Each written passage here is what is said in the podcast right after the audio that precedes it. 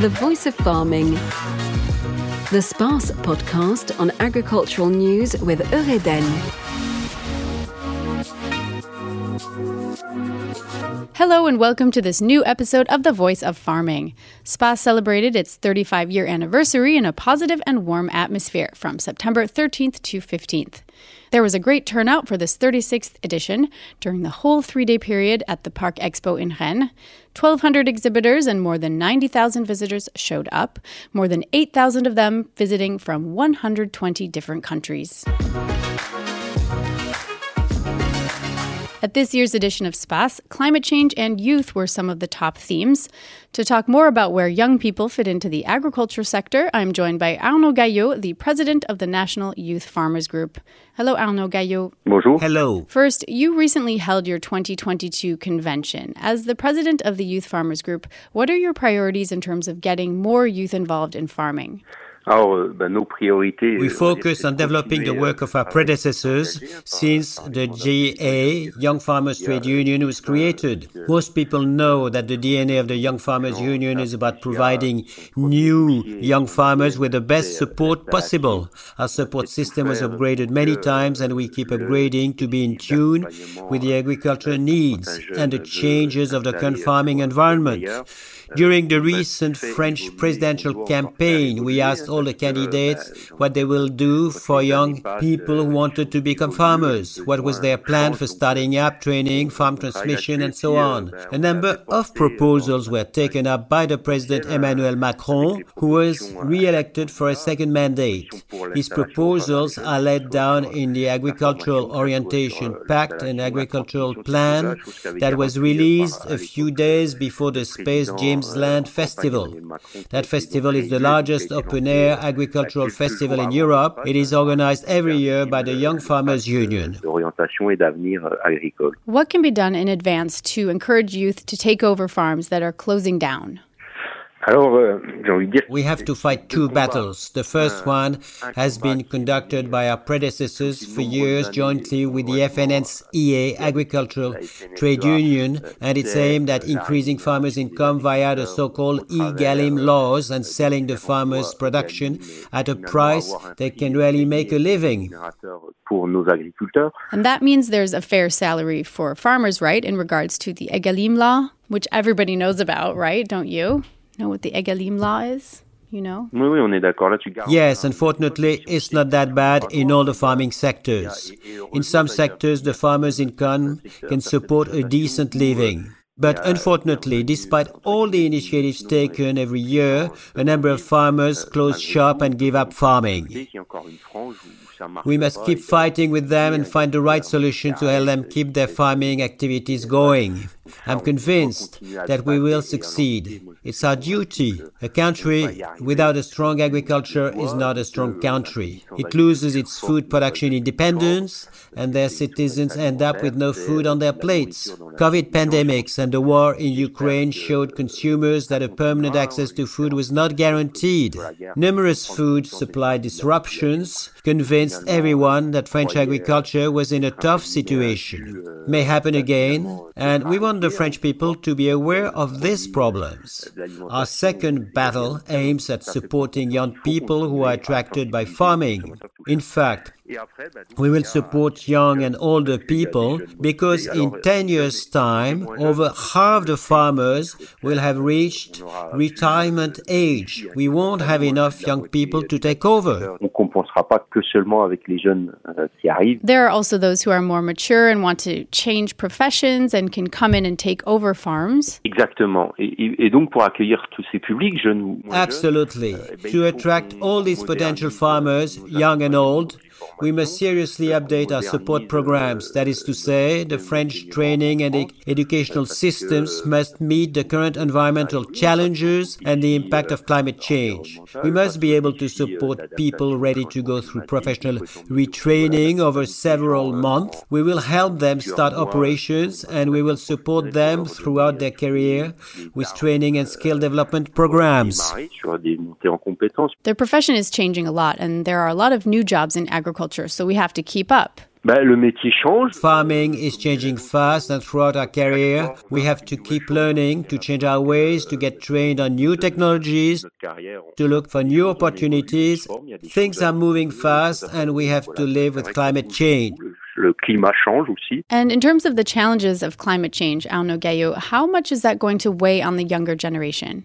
Alors heureusement, hein, que l'homme peut pas contrôler le climat. Obviously, man can't control the climate and it would be tricky, but it worries everyone. Agriculture is impacted by the climate and we have no control over that. However, everything must be done to adjust to the new weather conditions to keep farming activities going. But we have to answer several questions first. The water regulations set up by the Prime Minister and the Agriculture Minister of the time and the guidelines for water retention and management of water. The prefects of the French departments have to implement these regulations. There is also the issue of the new breeding techniques, NBT, on which seed companies have been working for many years.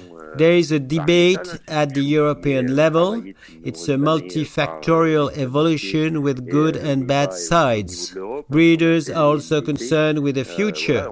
They don't have a clear vision of agricultural evolution. So far, agriculture did always meet new challenges, and this one is a very special challenge. I'm sure we will be able to meet that challenge collectively.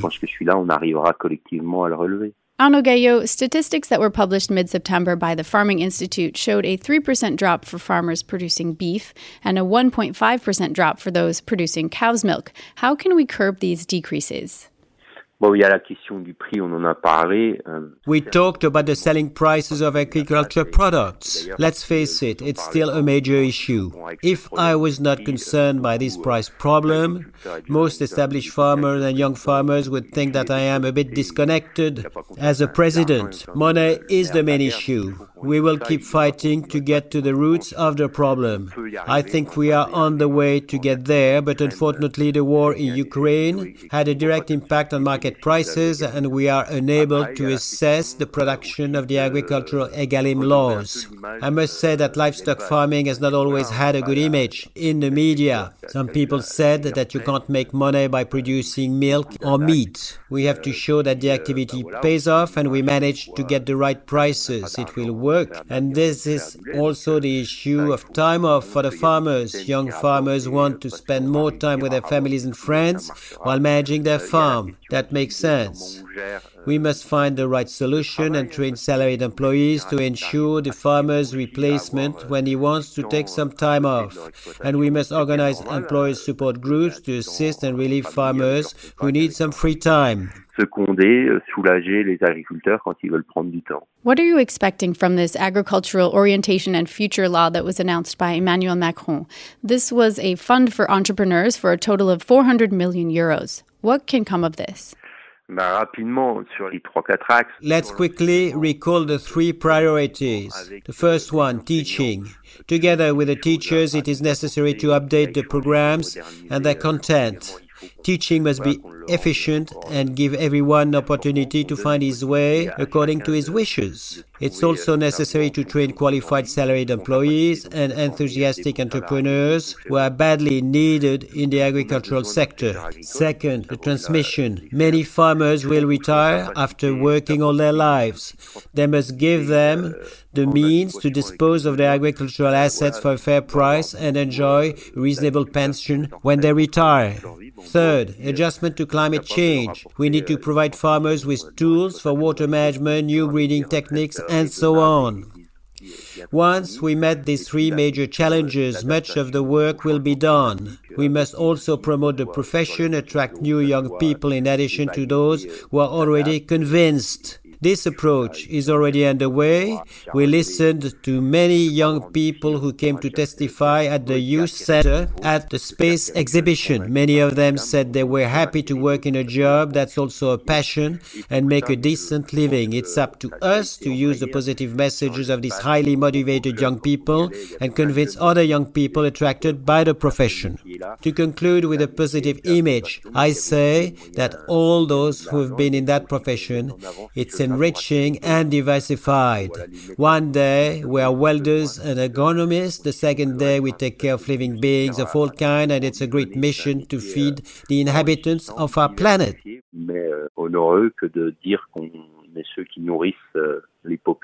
Thank you very much, Arnaud Gaillot. You definitely have your work cut out for you. There are several dossiers to follow up on, and we will keep doing that here on The Voice of Farming. Thank you very much for joining us for this episode. Merci à vous. Thank you very much. See you soon. À bientôt. See you soon.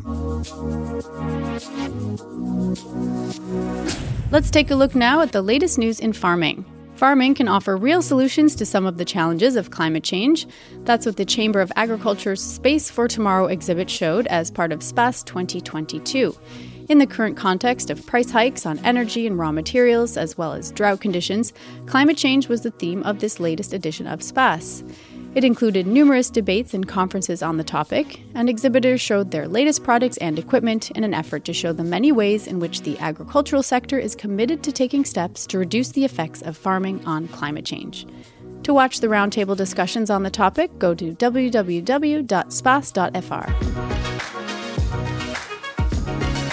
Food sovereignty and the agroecological transition are two of the priorities of the finance bill proposed by the French government for 2023. The bill was first introduced on September 26th by the Council of Ministers and sets out to reduce the public deficit and better manage public spending and mandatory charges.